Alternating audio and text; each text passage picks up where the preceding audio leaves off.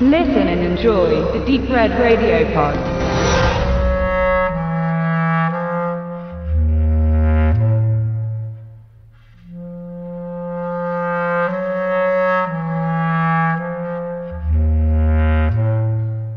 Der Blick des Regisseurs Dennis Villeneuve auf sein Heimatland Kanada ist trist.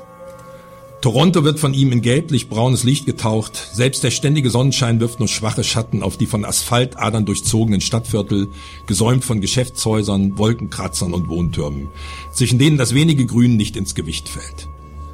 Adam, gespielt von Jake Gyllenhaal, wohnt in einem dieser gesichtslosen Gebäude, was die Worte seiner Mutter, Isabella Rossellini in einer kleinen Nebenrolle auf dem Anrufbeantworter verständlich werden lässt, die mit leicht vorwurfsvoller Stimme fragt, wie er das denn aushält. Doch Adam, der an der örtlichen Universität Philosophie lehrt, hat sich den Gegebenheiten längst angepasst.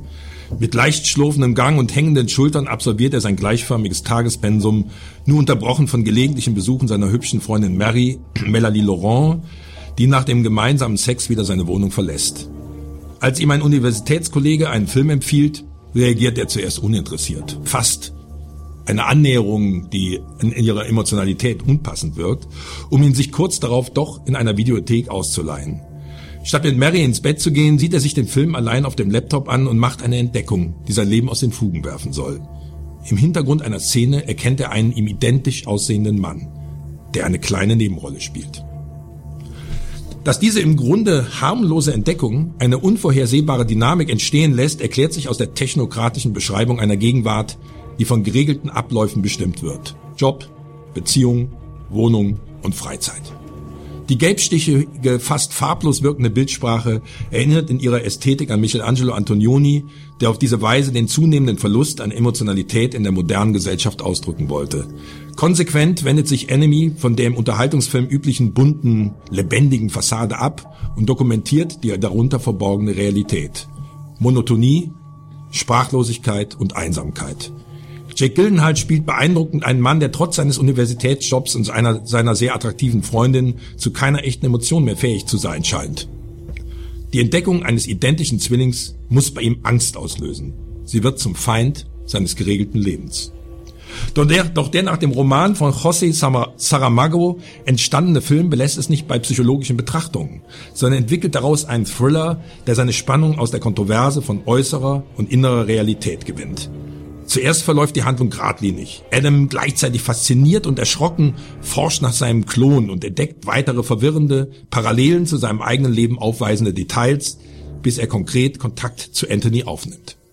Gildenhall spielt diesen gegensätzlich zum Philosophiedozenten als sportlichen, dynamisch wirkenden Mann, der mit dem Motorrad unterwegs ist, in einer schicken Wohnung lebt und dessen Frau Helen, gespielt von Sarah Gaddon, schwanger ist. Die Adams Freundin vom Typus aber sehr ähnlich sieht.